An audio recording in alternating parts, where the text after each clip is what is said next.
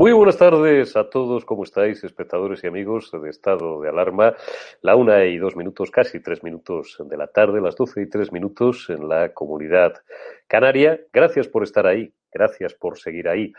Me decía algunas veces, hace muchísimos años, más de los que me gustaría recordar, cuando yo era un crío y empezaba a corretear casi en pantalón corto por los pasillos como becario, como chico de prácticas en, la antigua y gloriosa Antena 3 de radio, en Oquendo 23, gloriosa Antena 3 de radio, decía el maestro García, nos decía a todos, que el elogio debilita, sobre todo los tontos. Bueno, no empleaba otra palabra, pero eh, vamos a dejarlo en, en tontos. Y, por tanto, yo aprendí bien pronto aquella lección y algunas otras, y soy poco proclive a los elogios, pero no puedo por menos de, de dejar de agradeceros a todos los que tanto en público, a través de, la red social Twitter, como también en privado, a través del WhatsApp a través de, mensajes internos, me habéis felicitado, nos habéis felicitado por la entrevista que eh, tuvimos el honor de ofreceros ayer con Manuela Cañadas, con eh, una víctima del terrorismo islamista, del terrorismo talibán, la viuda de eh, Ángel Planas, Antonio Planas, perdón, piloto civil español, compatriota asesinado en junio de 2011 por los talibanes y que como 109 compatriotas entregó su vida, pues yo me resisto a decir que en vano, de verdad me cuesta mucho decir esto, ¿no? Al igual que la de eh, centenares de, de soldados y de civiles norteamericanos, por supuesto británicos, alemanes, franceses e italianos. Sé que a todos los que tuvisteis oportunidad de ver en directo ayer nuestro termómetro y a todos los que luego pues, lo habéis recuperado, tanto los virales que hemos subido con extractos de sus declaraciones, como el programa completo, que tuvo un buen número de visitas y yo os, lo agradezco. Os ha impresionado vivamente su testimonio, habéis visto también en otros medios de comunicación el testimonio de otras víctimas, también la, viuda de, un policía nacional, todas eh, coincidiendo en lo mismo, en lo especialmente desazonadas, por no emplear otro término, que se sienten estos días ante la terrible situación que se está viviendo una vez más, again and again and again, en un punto convulso, caótico de, la geopolítica mundial, como está siendo de nuevo tristemente estos días Afganistán. Hago esta entrada tan seria porque eh, como periodista a veces me resulta muy complicado eh, entender en qué momento, y parte de la culpa, o una parte de la culpa la tenemos nosotros, los profesionales, nos hemos equivocado, en qué punto del camino hemos errado el rumbo y hemos permitido que esta profesión, que este oficio, el oficio más maravilloso del mundo para los que nos dedicamos a él, mm, se haya convertido en algo cada vez más banal, en algo que mm, cada vez sirva más para una distracción absolutamente fútil, absolutamente estulta, banal, vuelvo a repetir el, el, término, mientras pasan cosas muy serias y muy terribles a nuestro alrededor cada día, cada hora, cada minuto, y a todo hay que darle la vuelta, hay que buscar el chiste fácil o hay que convertirlo aún peor en territorio de trinchera, en territorio de enfrentamiento, con lo que está pasando en Afganistán, con los, quiera Dios que me equivoque, decenas, centenares, miles de muertos que va a volver otra vez a sufrir ese país abandonado por el mundo occidental a manos de estos fanáticos integristas, que en España, por ejemplo, desconozco cómo es la realidad en otros países, el last minute, el trazo fino de la actualidad en Francia, en Alemania, en Gran Bretaña, quiero pensar que son algo más serios que nosotros, estemos convirtiendo esto en una guerra entre izquierda y derecha, entre una trinchera y otra, entre feministas y no feministas, de verdad me resulta mm, hasta repugnante, me resulta nauseabundo. Y no obstante, ese es el enfoque que quiero dar, pero desde un punto de vista serio y desde un punto de vista absolutamente profesional al programa de hoy. Y por eso os he planteado el titular de arranque y la cartela en la que cada mañana, a media mañana, en redes sociales y por los distintos canales habituales os ofrecemos eh, el contenido más destacado de nuestro termómetro, igual que del programa diario de Por las Noches de Negre o de otros contenidos de estado de alarma He querido titular precisamente así, mientras las mujeres afganas, o un pequeño grupo de valientes mujeres afganas, que hay que tenerlos bien puestos porque las van a matar, espero que no, pero, pero a pesar de que ahora entre la progresía 2.0 se haya puesto eh, en las últimas horas eh, mm, la luz de vamos a blanquear a los nuevos talibanes, a los talibanes guays de diseño, que son malos, pero no tan malos como los de hace 20 años. Digo, les haya dado por protestar. Aquí tenemos un Ministerio de Igualdad, eh, unas feministas eh, que cobran y que viven de unos jugosos emolumentos públicos precisamente por ser de profesión feministas, porque no defienden absolutamente a las mujeres, sino a sus propios intereses, pues que están estos días eh, haciendo caja en algunos casos o aprovechando para medrar públicamente en Twitter, como una conocida actriz. No la voy a mencionar en todo el programa porque no quiero hacerle una publicidad que no merece, con iniciativas tan estúpidas y tan absurdas como recoger firmas, haciéndose fotos, y en el caso de quienes tienen responsabilidades gubernamentales, como la ministra Montero, por eso la miro a ella, porque además sé que es buena amiga de este canal, entre comillas, y que nos graban y que nos ven y que nos siguen con atención, siguen financiando a chiringuitos diciendo chorradas en Twitter, mientras las mujeres afganas van a empezar a sufrir y van a empezar a pasar las de Caín. Por cierto, es de ver cómo ahora toda aquella progresía que gritaba, que gritaba no a la guerra y que, en mi caso, por ejemplo, pues nos agredían en, manifestaciones en 2003 porque Antena 3, por ejemplo, que era el medio para el que yo trabajaba, y también la televisión pública en, aquella época, televisión española, éramos las teles de Aznar, estos pacifistas que gritaban no a la guerra y tal, ahora están clamando contra los Estados Unidos de América porque hemos dejado a los afganos abandonando a su suerte. Pero vamos a ver, eh, mamar y morder a la vez no puede ser, aunque sea con un desfase de, de 20 años. O, o, son churras o son merinas, pero las dos cosas a la vez no pueden ser.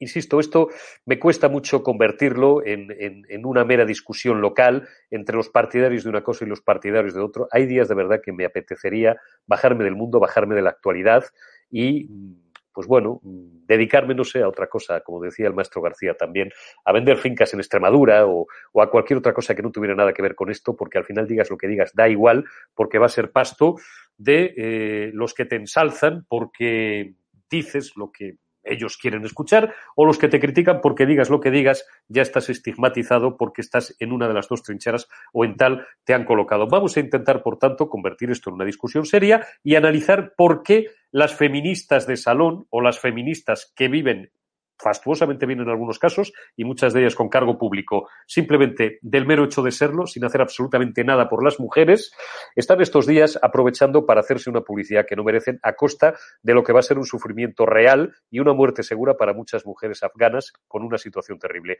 Don Mario Garcés, muy buenas tardes, ¿cómo está usted?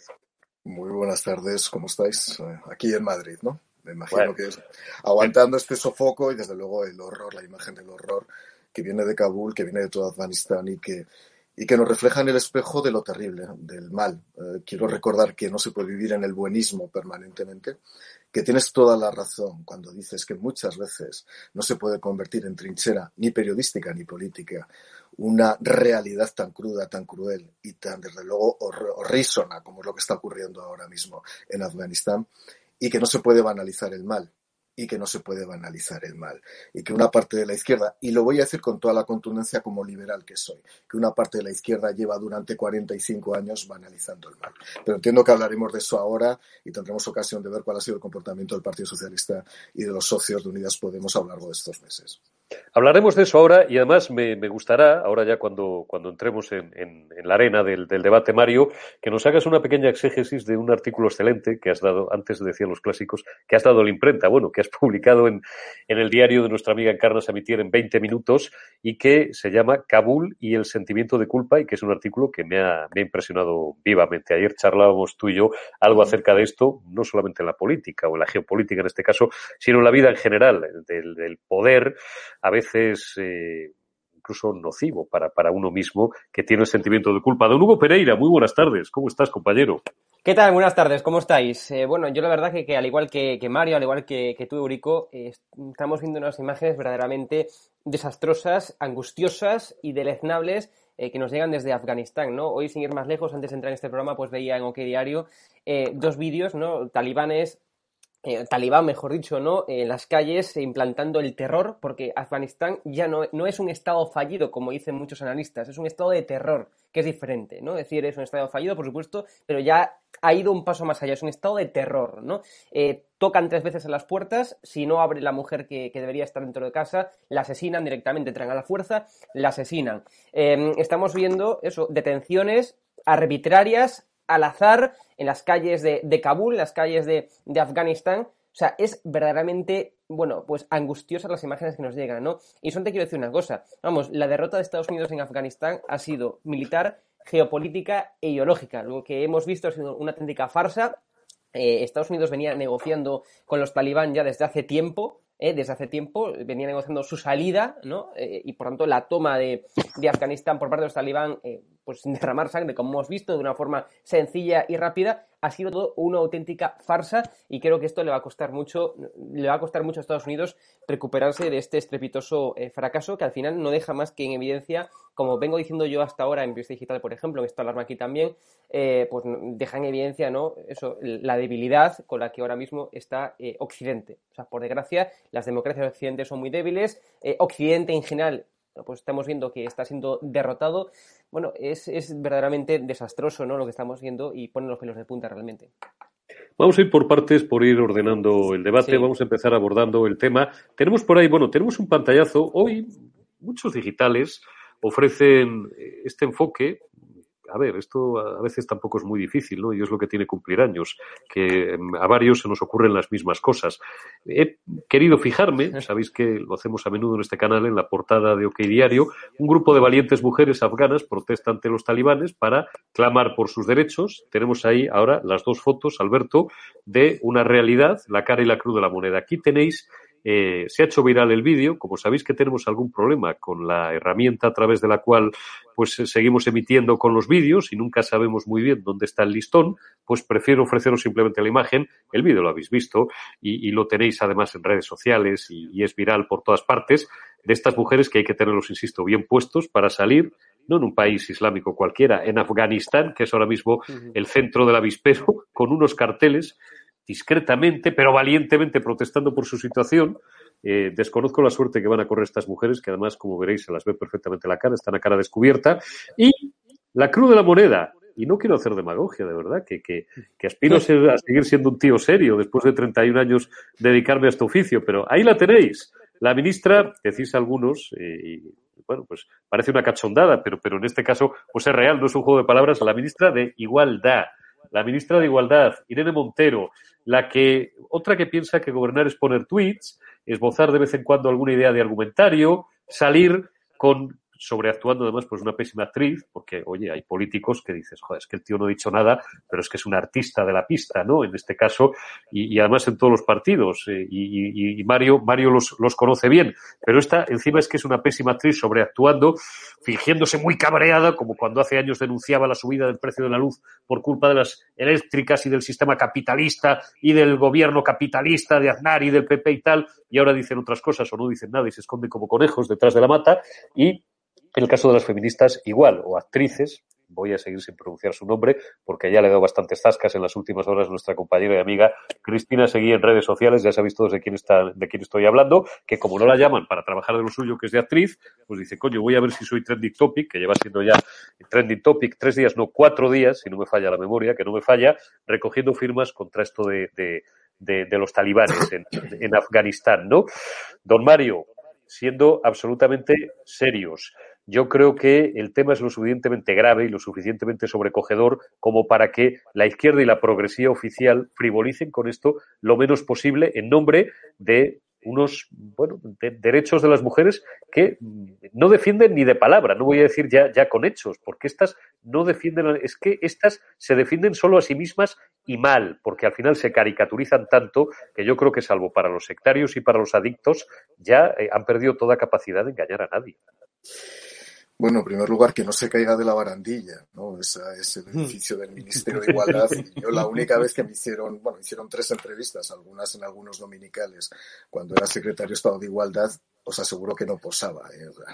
Lo que hacía era, en su caso, exponer y no posar la posición del propio ministerio, en ese caso de la Secretaría de Estado de Igualdad. Pero por poner orden a la magnitud del drama, para que todo el mundo entienda lo que va a pasar ahora mismo en Afganistán.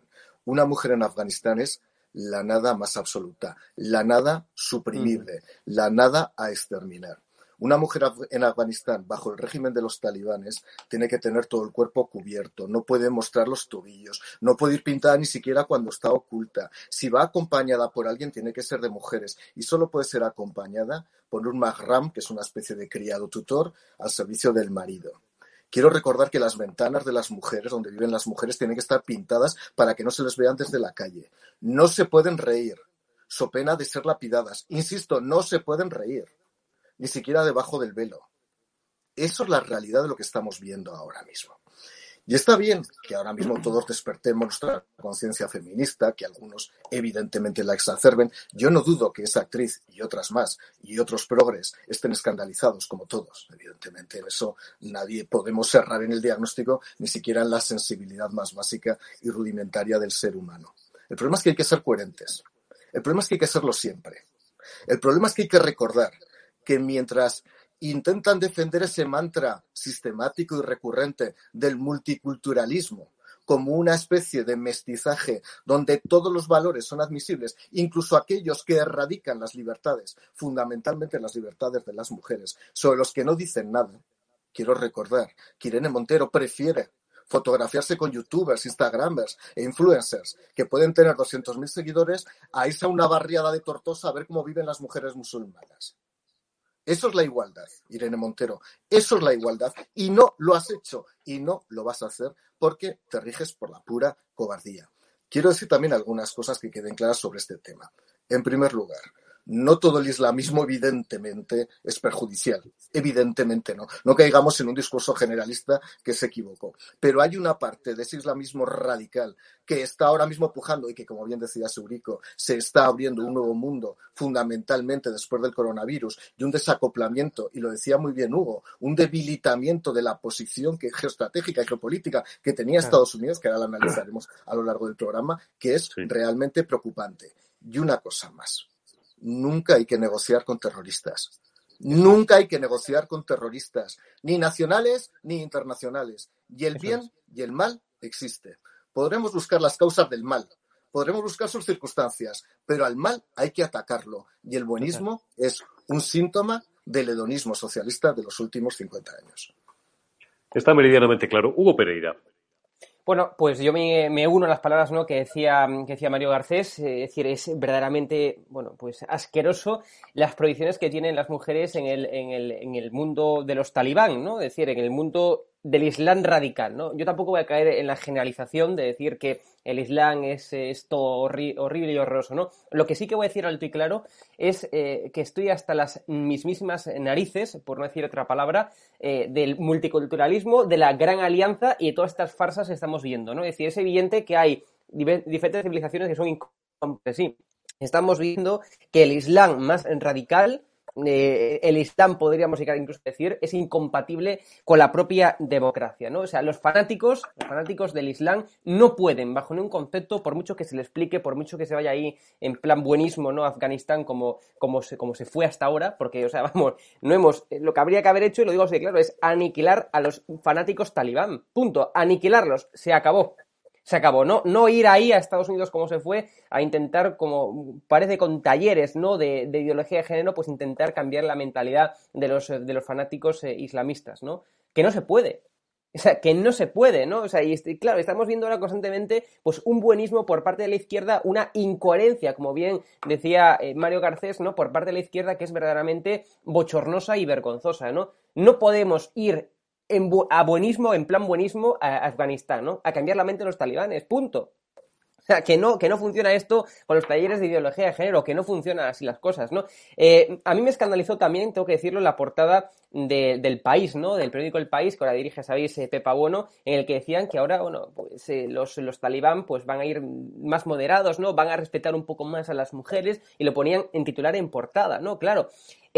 ¿Cómo van a respetar a las mujeres y para los, los, fanáticos del Islam las mujeres no existen, son la nada son la nada, no son la miseria. O sea, como bien decía Mario, no se pueden ni reír. No, o sea, no pueden salir a la calle si no es con, un, eh, con un hombre. O sea, no pueden trabajar, no pueden, digamos, ni tan siquiera acceder a una sanidad eh, correcta para ellas. La sanidad a la que pueden acceder es totalmente precaria. O sea, ¿Qué, ¿Qué, moderación van a conseguir los talibán? O sea, es que llegados a este punto incluso estamos viendo de nuevo el buenismo progre. Pero ¿cómo puede ser que continuemos, repito, portada del país? Sea, que no me estoy inventando aquí, portada del país, ¿no? Que todo el mundo la puede comprobar, dirigida por Pepa Bueno. ¿Cómo podemos continuar con el puñetero buenismo después de ver todas las imágenes y vídeos que nos llegan desde Afganistán? Pero, pero, pero ¿qué, narices estamos, está pasando en España ya? O sea, que no funciona así, que no van a cambiar por talleres de ideología que no. Y es normal. Tú preguntabas, mostrabas antes la foto de Irene Montero. Pero ¿cómo? ¿Pero qué, pero qué, pretendemos que hagan esta gente? Si, únicamente se mueven por beneficio y por rédito electoral. O sea, tienen más que claro, es evidente, que eh, en Afganistán los afganos y las, afganas no van a votar a Podemos. O sea, esto es clara muestra de que les importa tres pepinos los derechos de las mujeres y las mujeres en general. Lo único que les importa es extraer rédito económico. Lo único que les importa es continuar con su farsa de ideología de género, ¿no? Eso es lo único que les importa, ¿no? Claro, y precisamente Podemos, recordemos que Podemos, eh, que Pablo Iglesias, bueno, pues eh, llegó a ganar, a cobrar 9,3 millones de euros de Irán de Irán, ¿no? También un lugar en el que la pillan las mujeres y cuelgan a los homosexuales. 9,3 millones de euros. Le pagaba el gobierno iraní el, el, teléfono personal de Pablo Iglesias, ¿no? Claro, decía Pablo Iglesias en una entrevista, es que por desgracia es Hispan TV la única televisión que me compra los contenidos, ¿no? Que me compra fuera Apache, ¿no? Si tuviera un mínimo de dignidad y un mínimo, un mínimo de moral, no vendería los contenidos a ningún, eh, a ningún gobierno que efectivamente la pilla a las mujeres, repito, y cuelga a los homosexuales. Un mínimo de moral. O sea, vamos, ni por 9,3 millones de euros. Y si se lo compra TV, pues dices que no, y no se lo vendes. Y se acabó. O sea, ¿qué justificación es esa, no? Repito, eh, estamos viendo eso una vez más, la incoherencia, el buenismo progre, y el buenismo progre es lo que nos ha llevado a esto. Una vez más, el Islam es incompatible con la democracia. Punto y se acabó. Ya está. Por un, por un rédito electoral, como dices bien, Hugo, y por un rédito económico. El diario del IBEX 35, al que estáis refiriendo, lleva años dependiendo en mayor o menor medida de varios fondos de inversión, alguno norteamericano, y eh, en pura teoría maquiavélica del sistema, imaginaros a, un tipo sumido en las sombras con un gato de Angora eh, en las rodillas, pues eh, ali, alientan la disidencia controlada de, de, millones o de decenas o de cientos de millones en todo el mundo, porque hay muchos periódicos como, como este que habéis citado, como el diario del, del IBEX 35. Es que, es brutal, vamos, se me quedé flipando. Llaman, llaman a la agitación a las masas mientras sus altos ejecutivos y sus directivos cobran sueldos de 6-0, como en la cadena esta, hmm. eh, en la que hasta ahora está, está el, el vivo, el vivo, el, el amigo de, de un presidente de una gran constructora eh, al que se lo debe todo y, y, del club de fútbol más importante de España, del club de nuestro corazón, pero qué lástima que, no haya caído quizás en las mejores manos en los últimos años, digo, pues desde esa cadena también, directivos que eh, cobran jugosos emolumentos sueldos, uy, de seis ceros. Eh, algunos se marearía si, si supieran las cantidades que se manejan por encima y por debajo de la mesa, mientras siguen clamando y, y, llevando a las gentes, muchas de ellas sectarias y otras eh, desde la pura confianza buenista a la agitación callejera, a levantar el puño, haciéndoles creer que son los que defienden sus intereses. Después abundaremos en la posición de los Estados Unidos porque me interesa mucho cerrar en alto y eh, profundizar un poco más en este asunto, pero antes no puedo dejar eh, de pasar, y ya llevamos tres días hablando de lo mismo, pero hay que seguir hablando de lo mismo porque eh, eh no hay vida en la mareta, no hay vida política en la mareta. Humana suponemos que habrá, vuelta y vuelta, cara al sol o, o untando, untando la cremita en, en, las partes correspondientes, pero hay algún tuit de vez en cuando y, poco más. Los diarios también, digitales y de papel, los libres, eh, si es que queda alguno, pues lo, lo destacan, ¿no? Mientras tanto, el, líder del principal partido de la oposición, Pablo Casado, pues eh, se pregunta, y es, y es su obligación, seguramente también, o me consta que también lo hacen los líderes de Vox, pero Pablo Casado preguntaba esta mañana, ¿dónde está Sánchez ante la crisis de Afganistán? Y no solamente ante la crisis de Afganistán, Mario, ante un precio de la luz absolutamente descontrolado. Pablo Casado, ponme un momento antes, eh, Alberto, el el tuit de, de, Casado, eh, decía que hoy incumple su promesa de vacunar otra al 70%. Hoy, hoy era el día en el que el 70% de la población, perdón porque se me ha escapado la palabra, ya sabéis que aquí no podemos utilizarla, tendría que eh, haber ya pasado por ese, por ese remedio, pero no es así. Por tanto, otra promesa más de Sánchez incumplida, precio de la luz descontrolado. Bueno, a estas horas suponiendo, suponemos, no, nos consta ya que se está procediendo a la evacuación de nuestros nacionales y no sé si de todos o de la práctica totalidad de los afganos y de sus familias que han colaborado con nosotros en los últimos 20 años, gracias, por cierto, a la cobertura de los militares norteamericanos, porque sin ellos ahora mismo eso sería impracticable y el país sería ya una ratonera mayor de lo que es y el aeropuerto estaría completamente cerrado y el, y el país cerrado, pero Sánchez, eh, don Mario Garcés, pues sigue sin dar señales de vida. Yo me pregunto, eh, usted sabe que mi vocación política es eh, inexistente. Por eso llevo 31 años dedicándome a lo que realmente me gusta, pero a veces, que es el periodismo, pero a veces uno hace el ejercicio de pensar, como haces el ejercicio de, empatía, de pensar, de ponerte en el lugar de, muchas otras personas en muchas otras situaciones. Si yo fuera presidente del gobierno, sobre todo lo que, lo que tendría a estas horas, tres días después, tres días y medio después, sería un sentimiento de una profunda vergüenza de no haber dado la cara eh, ante los ciudadanos de mi país, de no haber tenido la decencia de descolgar el teléfono y llamar a los líderes de la oposición, a Casado y a Bascal en este caso. Me daría una profunda vergüenza ver cómo además con los pantalones por los tobillos, los medios oficiales y los panegiristas oficiales, que son la mayor parte de los bien pagados, tienen que hacer equilibrios en el alambre para intentar justificar lo injustificable, para intentar justificar que yo siga bronceándome al sol en la mareta de Lanzarote sin haber dado la cara. Mario, ¿no le dará vergüenza a este? Este país en 50 años ha pasado del cara al sol abajo al sol decir, que una cosa rarísima. si era impresentable el cara al sol, imaginaos el bajo al sol que demuestra una indolencia de una falta de capacidad y una respuesta absoluta. y, para, y para que no se escandalice nadie. Es un juego de palabras, porque si no, ya empezamos con los juegos de palabras, los retrocesos, a todo el mundo a dar vueltas, por lo tanto, con todas las cautelas posibles para los turistas de la semiótica oficial, ¿eh? que no quede claro, desde luego conmigo no van a jugar, que ya me mayor yo también. ¿Qué ocurre? Hombre, pues que un presidente del gobierno, decías antes, Eurico, que no ha dado señales de vida. Es que yo creo que lleva dos años sin dar señales de vida inteligentes. ¿eh? Hace poco, en el registro de asociaciones del Ministerio del Interior, hace cinco días, inscribía la Asociación de Amigos de, Alienígenas de España. Y hace dos días, quiero recordar que se convocaba justo en plena crisis de Afganistán, se convocaba una plaza de operador de administración de sistemas en la embajada de Kabul. Esta, esta, es la realidad. O sea, la respuesta que ha dado el BOE al conflicto es convocar una plaza en un país que está siendo ocupado por los talibanes que la han retirado hoy, ¿eh? en el boletín oficial ya la han retirado hoy, porque era patético, es que no había control, por cierto. En las redes sociales de la embajada se hablaba de talleres de feminismo, porque no había sido actualizado ni se daba información a los afganos españoles que estaban en Kabul. Y es verdad, es verdad que un presidente del gobierno de una potencia, porque España es una potencia, por mucho que quieran eh, ralentizar la potencia ahora mismo el socialismo y el comunismo en España, debe dar respuesta inmediata a una crisis de esa magnitud. Por dos razones esencialmente. Primero porque hay españoles. Primero porque hay españoles. Y hay familiares de españoles en España. Y demandamos respuestas y queremos saber qué pasa con los nuestros. Y queremos que sean repatriados inmediatamente. Y queremos conocer que no va a pasar nada con sus vidas. Somos de los últimos en haber enviado un avión.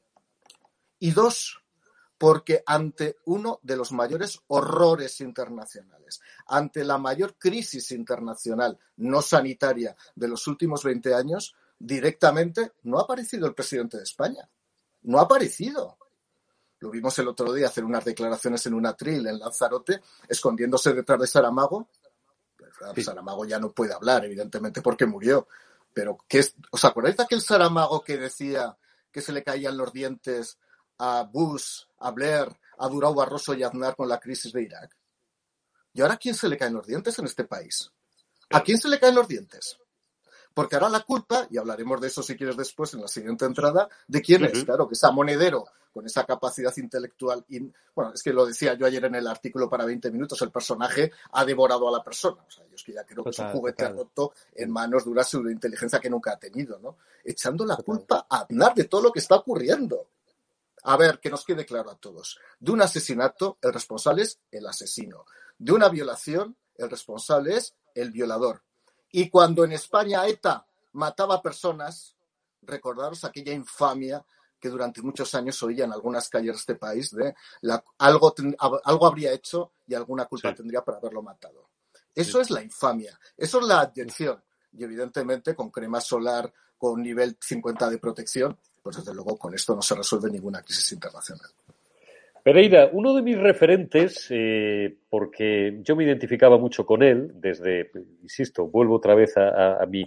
Últimamente me da mucho por volver, no a la infancia, pero, pero a la primerísima juventud y, en este oficio, porque empecé a trabajar con 17 años. No sé si será que me estoy haciendo mayor o será. Eso es que me ves a mí, Eurico. Un, augurio. Debe, debe ser, prefiero pensar que es porque te veo a ti y veo a a, tíos rompedores con, con, tu edad, con 20 o 21 años, que, que salís al campo a, a, comeros, a comeros la hierba, prefiero pensar que no es un augurio de algo peor o que ya, insisto, como acaba uno de doblar la cincuentena, pues le vienen a visitar imágenes del pasado. Digo, había uno de mis referentes, que Mario se acuerda bien, era Fernando García Tola, que hacía un programa divertido, iconoclasta, rompedor. Este sí que era un libre pensador.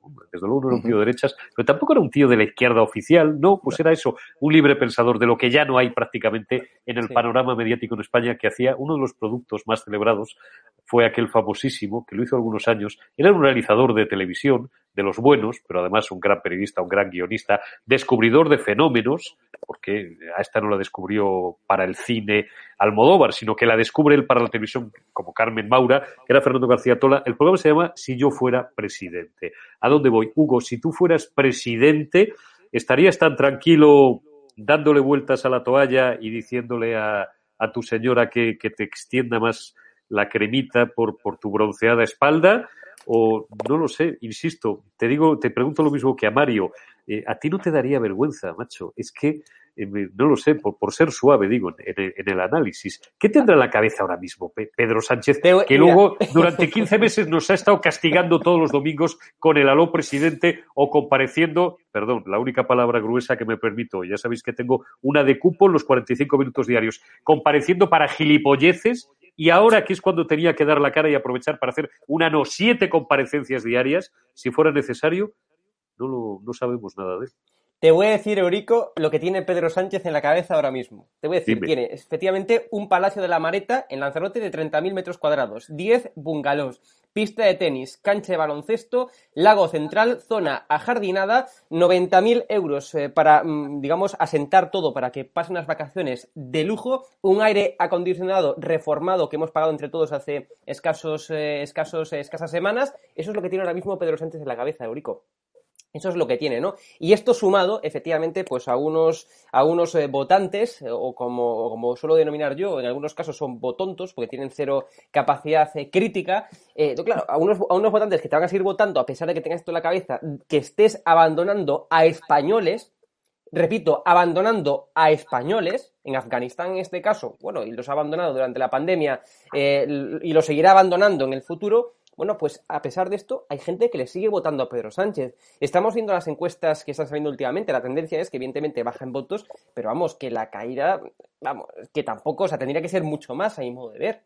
O sea, la caída del bloque de la, de, la izquierda que está, digamos, dejando de lado a españoles que no pueden poner un pietero aire acondicionado como sí que puede poner Pedro Sánchez en su Palacio de la Mitad, pues eh, claro, o sea, vamos, eso tendría que, o sea, que ser una debacle para izquierda. es que el aire acondicionado de fachas, tienes unas cosas. Ya, eso, y, eh, al igual que los chuletones, ¿no? Claro, entonces el, tema, el tema es eso, o sea, ¿qué le compensa a Pedro Sánchez suspender las vacaciones? Como sí hicieron, por cierto, sus homólogos, recordemos a Merkel, recordemos a, Johnson, recordemos al propio Macron, como sí hicieron sus homólogos, repito una vez más, pues no, Pedro Sánchez sigue en, el Palacio de la Mareta, repito, y todo esto es lo que tiene en la cabeza, ni más ni menos, ¿no? ¿Dónde está Superman Sánchez, que no está salvando el mundo? Esa es la pregunta que yo le hago a todos los medios de izquierdas, ¿no? Que eh, ante la fracasada, ante, ante el fracaso, ¿no? De la, de la, de la visita de, de Pedro Sánchez a Estados Unidos, pues sacaron el titular que tenemos un hot president y un Superman, bueno, pues le hago las preguntas a estos medios de comunicación, ¿no? A estos medios de desinformación de la izquierda oficial, ¿no? Es decir, ¿dónde está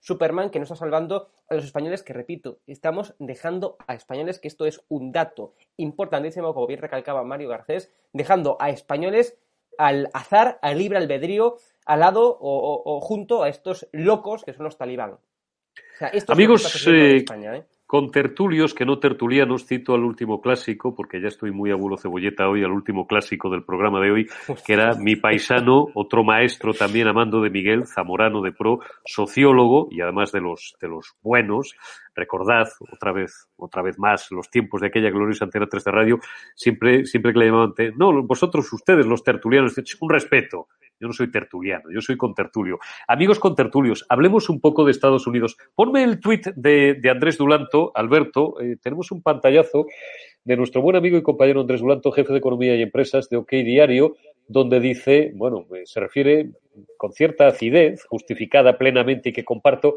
listos que critican el gasto norteamericano o europeo en 20 años en Afganistán, quizás deberían preguntarse cuántas vidas y daños se han salvado en atentados civiles y militares. Claro que ha costado muertos y millones de dólares, pero ¿cómo sabes que con los talibanes envenenando el mundo no hubiera sido peor? Bueno, vamos a ver, yo tengo una posición ambivalente acerca de la, ejecución de, de todo este asunto por parte de los Estados Unidos de América. Vaya por delante que al primero que le dejó de interesar ya, porque se dio cuenta de que aquello era enterrar un chorro de millones en un error que quizás nunca se debía haber cometido, a lo mejor sí, no lo sé. Os brindo la pregunta a vosotros, ¿cuál fue el de invadir aquel país? También podían haber invadido semanas después de las Torres Gemelas Arabia Saudí, pero claro, no iban a invadir al principal aliado, no Israel, sino Arabia Saudí, que tiene, que tiene los Estados Unidos en la zona. Optaron por Afganistán. Algo debe tener que ver que el 90% del opio mundial que llevo, y es un tema que no he tocado hasta ahora, pues no lo quiero tocar, y menos en este canal, ¿no? Pero lo llevo hablando y además con, con buenos amigos en privado desde el domingo por la tarde noche. Eh, el opio mundial, que entre otras cosas es el que dota de liquidez, como esto está archipublicado, no descubro nada, el que dota de liquidez eh, a los mercados financieros mundiales. Algo debe tener, porque además yo no creo que esto sea una cosa que la hayan improvisado los americanos en dos días. Esto lo llevan pactando meses con los talibanes. Digo que ya Obama eh, no, no tenía ninguna ganas de seguir enterrando allí dinero. Eh, Bush fue el que hace un año, ¿no? Más o menos aproximadamente, Bush, ¿qué estaría yo pensando? Donald Trump fue el que hace un año aproximadamente firmó el acuerdo, firmó el acuerdo con, con los talibanes o negoció con los talibanes y es a este al que le ha tocado ejecutar, a Biden, este asunto. Lo que pasa es que, claro, lo han hecho de una forma tan apresurada, tan torpe y tan incomprensible para, el conjunto de la opinión pública mundial que lo tienen muy, fastidiado para, el venderlo con, una, mínima decencia.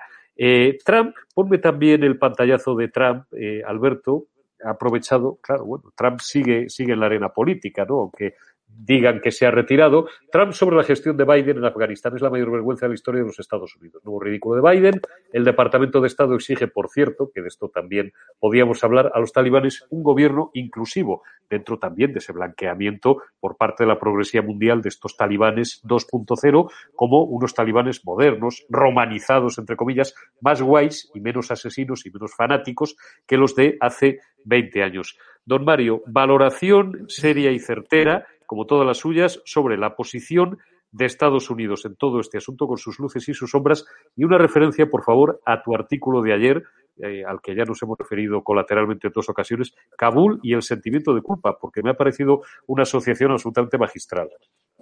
Mira, si estás abuelo cebolleta, yo estoy tío abuelo mm. cebolleta. ¿eh? He empezado a pensar también cosas. Me acordaba del programa de Fernando García Tola. En aquella época yo actuaba con la bordeta en Nueva York. O sea, era una época en la que hice también mis pinitos de artista en Broadway, ¿no?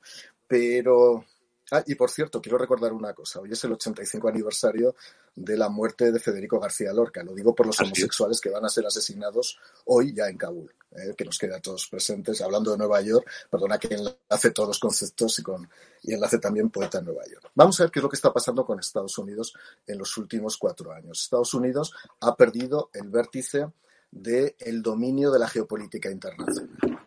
Esa es la realidad. Occidente hasta ahora gravitaba en torno a una, política equivocada o no, y muchas veces también acertada por parte de Estados Unidos, con el paraguas de la OTAN, donde teníamos una protección y una sobreprotección que nos ha venido muy bien durante muchísimos años a países como España. Por eso el vínculo transatlántico con Estados Unidos es fundamental y no se debe perder.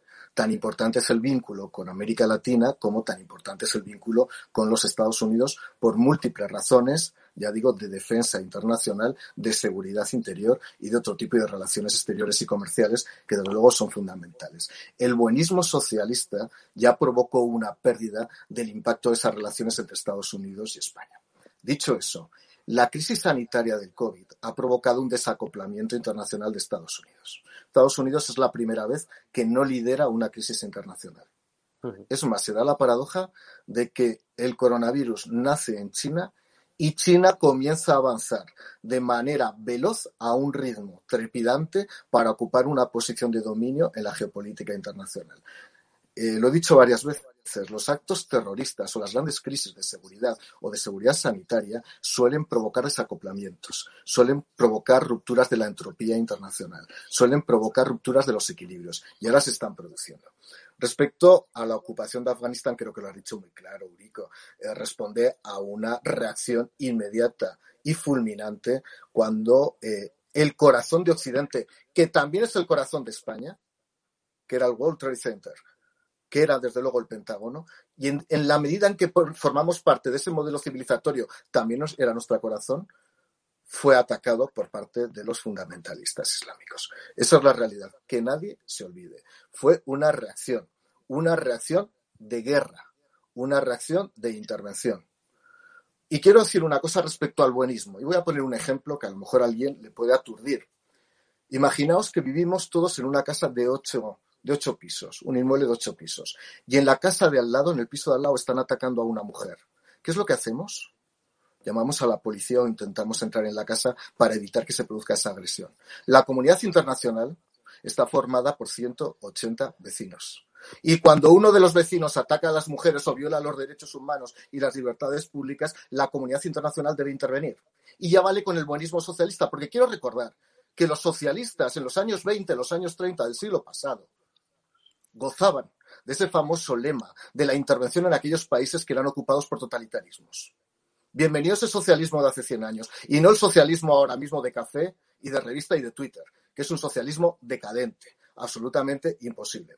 Y respecto a la retirada, ah, lo he dicho antes, nunca se debe negociar con terroristas. Sencillamente no se puede fiar uno de ningún terrorista. Yo siempre distingo a los mafiosos y a los golfos. Con el mafioso puedes negociar porque el mafioso tiene un código, en principio, que te cumple.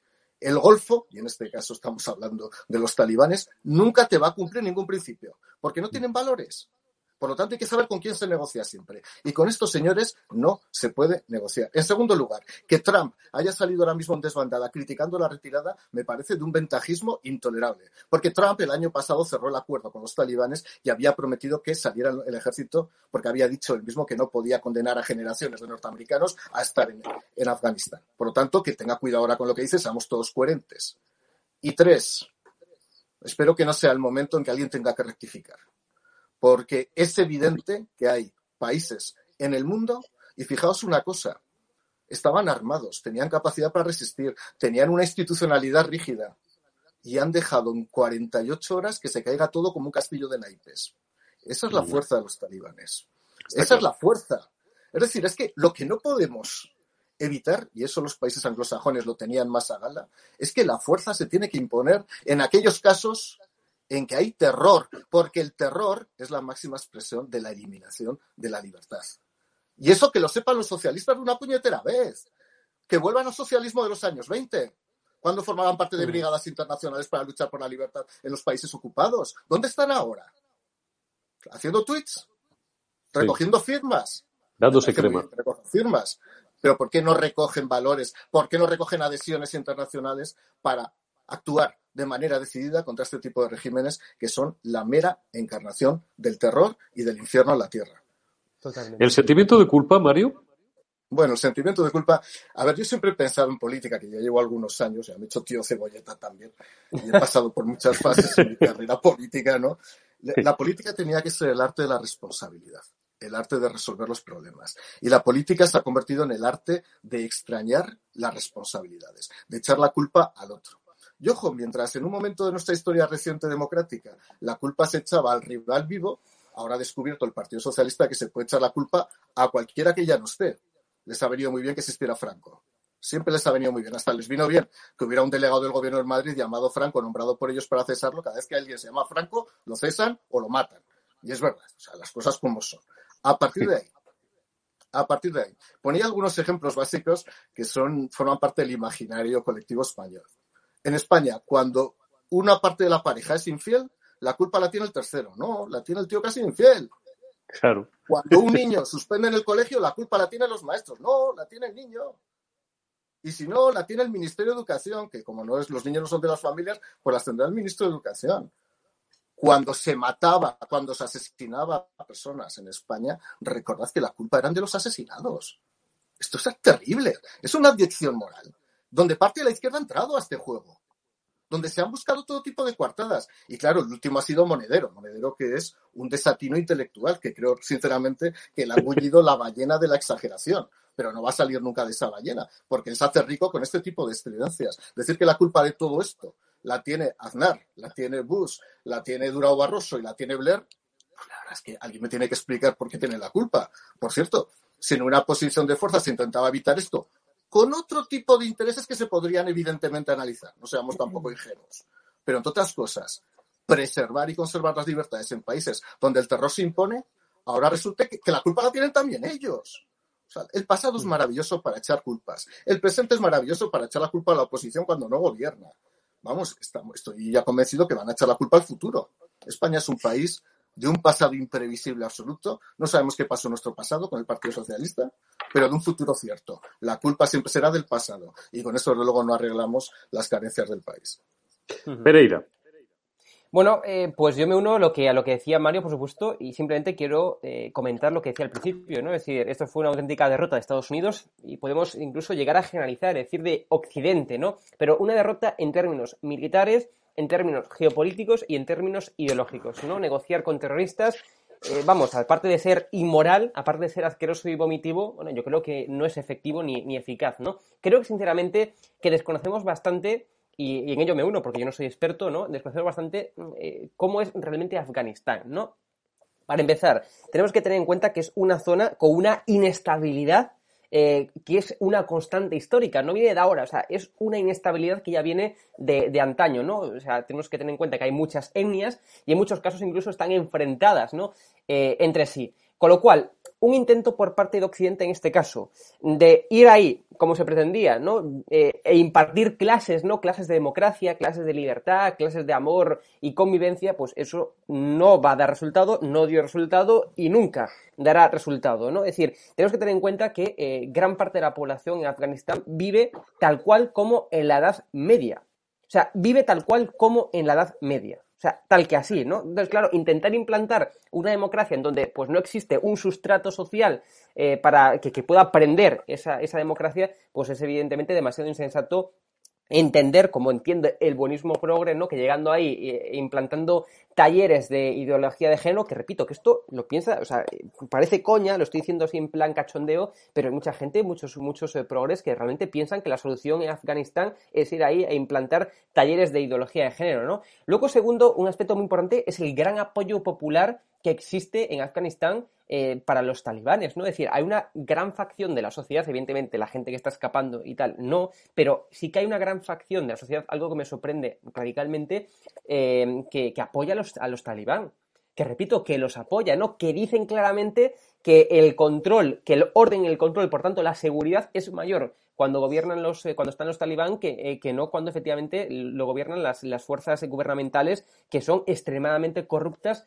en, Afganistán, ¿no? Entonces, claro, los insurgentes fundamentalistas pues han podido avanzar precisamente por este mismo motivo, con lo cual, para poder entender y para poder saber qué solución se le puede dar a Afganistán, lo que primeramente tenemos que hacer es un ejercicio de entender el país, de entender la cultura, de entender el sustrato social ¿no? que existe en, en Afganistán. Entonces, claro, la pregunta ahora que nos hacemos todos es cuáles son las consecuencias de la toma de control por parte de los de los talibanes. Y aquí venimos un poco a lo que a lo que veníamos comentando hasta ahora, es decir, no van a ir de moderados, por mucho que hayan dicho que sí que van a respetar a las mujeres según la ley islam, es decir, decir eso y no decir nada es exactamente lo mismo. ¿Por qué? Porque como bien comentamos hasta ahora ya, el Islam, las mujeres para el Islam, para los fanáticos radicales islamistas, son la nada absolutamente la nada, ¿no? Entonces, claro, vamos, eh, me, parece verdaderamente, y con esto ya concluyo, Eurico, bochornoso, uno, que no entendamos el, país, Afganistán, que no tengamos ni puñetera idea de la historia, eh, tanto es así que Gabriel Rufián publicado hace poco ¿no? Una, foto de Bush en el año 2003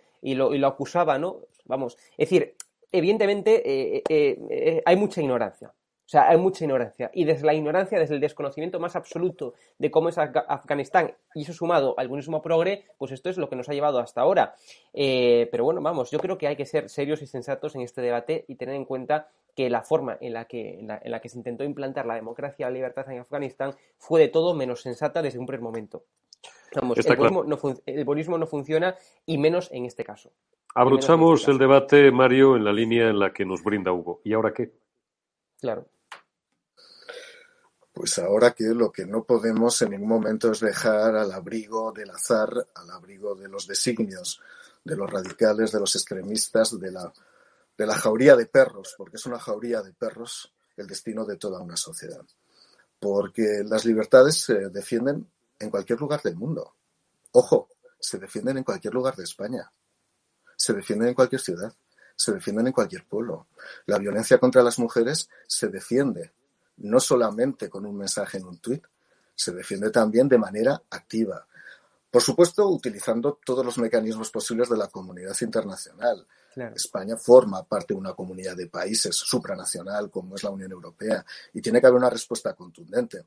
Difícilmente la vamos a dar cuando un presidente del gobierno de España está desaparecido. Y seguramente no es un tema que ahora mismo le incumba probablemente esté despreocupado y esté en otras cosas. Estará pensando en, yo qué sé, en cuándo va a convocar elecciones dentro de un año, un año y medio. En la quemazón del sol, en la quemazón, del, sol, y que efectivamente le ha salido ya una mancha porque se está haciendo ya tío abuelo también con el paso del tiempo. También una mancha en y eso ya no se le va. O sea, yo quiero decir que estas cosas cuando vienen las manchas, te lo digo Hugo, ya no se van. Sí, sí. Y creo que desde el punto de vista nacional interno, tiene que haber una respuesta social contundente. Yo no dudo, además eso desde luego no se me pasa por la cabeza, que toda la izquierda le parezca esto estremecedor, le parezca un verdadero delirio pero lo que sí que pido es coherencia. Si esto sirve para que la izquierda entre en la coherencia, bienvenido sea, pero como no va a entrar, les da igual, son incompetentes, además de impotentes, evidentemente no lo van a hacer. Digo impotentes desde el punto de vista no físico, sino desde el punto de vista intelectual, para que quede claro y no se me malinterprete ninguna expresión. A la oposición nos va a quedar hacer un control muy férreo, vigilar qué es lo que está ocurriendo, exigir que el gobierno de España atienda no solamente los intereses de todos los nacionales, ojo, los españoles nacidos en España y los afganos españoles, es decir, aquellos que han colaborado con nosotros, con nuestro servicio diplomático, con nuestro cuerpo exterior durante todo este tiempo en calidad de traductores, colaboradores, conductores, oficiales, todos son de una manera u otra españoles, porque han estado defendiendo nuestros intereses y nuestra patria en Afganistán. Y por supuesto, Sánchez y a todos los demás, ahora es el momento de defender la libertad. Y si la única libertad posible es la libertad de giro de cuerpo en una hamaca, realmente creo que es el momento de que abandones, convoques elecciones rápidamente y el ridículo lo hagas directamente e íntimamente tú solo con tu familia. Totalmente. Como decía un viejo compañero, su nombre sí que no viene al caso porque eh, dejó el periodismo y es mejor que le dejemos tranquilo, pero terminaba siempre sus programas en Radio Intereconomía diciendo Sánchez, bueno, él decía Zapatero, ríndete inútil, está rodeado. Bueno, pues Sánchez, sal de la cueva y ríndete y convoca elecciones porque estás rodeado de incompetentes que acentúan tu incompetencia y que no son capaces de llevarte al sentido común, no digo ya de tomar decisiones más o menos acertadas, sino por lo menos de explicarlas y de dar la cara ante la opinión pública, que es la primera obligación de un gobernante y es la primera obligación de un líder. Viene en todos los manuales de liderazgo, de esto que ahora está tan de moda, dentro de, un mundo más amplio, del coach y de tal, en las escuelas de liderazgo, pues la primera obligación, el primer mandato de un líder es liderar, porque precisamente el líder no elige su situación, está puesto ahí porque es depositario de las ilusiones, de la responsabilidad y de muchas otras cosas de quien le ha elegido, de quien le ha colocado en el puesto en el que está y de quien se supone que necesita de vez en cuando, de vez en cuando, por lo menos en circunstancias límite como esta, pues una luz, un referente, eso, un liderazgo, tan simple como eso. Mario Garcés, Hugo Pereira, muchísimas gracias, un placer como siempre, gracias por haberme acompañado y sed buenos eh, y temerosos de Dios o, o de lo que seáis y portaos bien en los próximos días. Cuidaos mucho y antes de despedirme de todos vosotros, quiero haceros algunos anuncios. Tenemos un vídeo en nuestra plataforma edatv.com en el que, y esto es una exclusiva de estado de alarma, os eh, demostramos que frente a algunos rumores que han menudeado en las últimas horas o los últimos días por redes sociales y por más sitios, Julio Iglesias, nuestro artista más internacional, con Rafael también, por supuesto, pero Julio Iglesias, que ha llevado además el nombre y la bandera de España con orgullo a lo largo y ancho del mundo desde hace más de medio siglo, pues se encuentra en perfecto estado de salud. Pero para verlo, insisto, tenéis que entrar en edatv.com, registraros si no lo habéis hecho todavía, y ahí podréis ver ese vídeo que demuestra que Julio Iglesias está en unas condiciones óptimas y excelentes de salud. Más cosas. Bueno, la prensa económica, y luego termino dándoos una recomendación. Portadas, eh, el 5G rural se complica para Movistar, Orange y Vodafone, las tres grandes operadoras de telefonía móvil a ver si de una buena vez eh, esa gran brecha, otra más de la España vaciada, que es eh, el, acceso a Internet y el 5G, puede, puede solventarse en los próximos años. El economista, los autónomos piden liberar los 5.000 millones de ayudas, pobres autónomos, pobres autónomos, y lo que les queda todavía de un gobierno que decía cínicamente que no iba a dejar a nadie atrás. Y portada de cinco días, Santander negocia financiar la venta de todas las marcas del gigante Stellantis, con una pequeña foto en portada de la número uno del Banco Santander, Ana Patricia Botín. Una última recomendación antes de irme.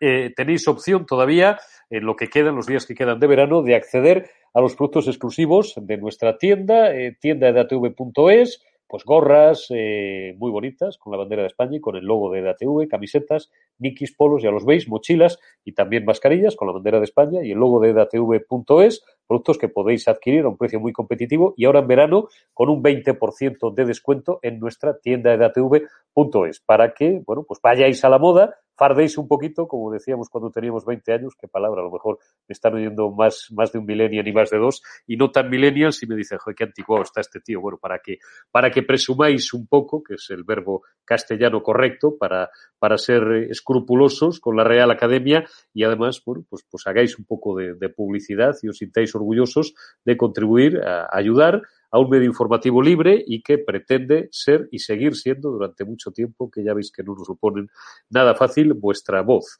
Eh, vosotros lo pensáis, pues nosotros eh, somos valientes y lo decimos a pesar de todos los problemas que nos ponen eh, para hacerlo y que, y que ya conocéis porque sois fieles seguidores de Estado de Alarma y de EDA TV un día tras otro y gracias a vosotros pues seguimos conservando fuerzas. Si no, pues esto, esto se habría acabado hace tiempo. Muchísimas gracias por haber estado ahí. Mañana más. Mañana será jueves 19 de agosto. Habrá más noticias y os las contaremos y las analizaremos para vosotros mañana con Javier García Isaac y Álvaro Climent. Cuidaos y hasta mañana.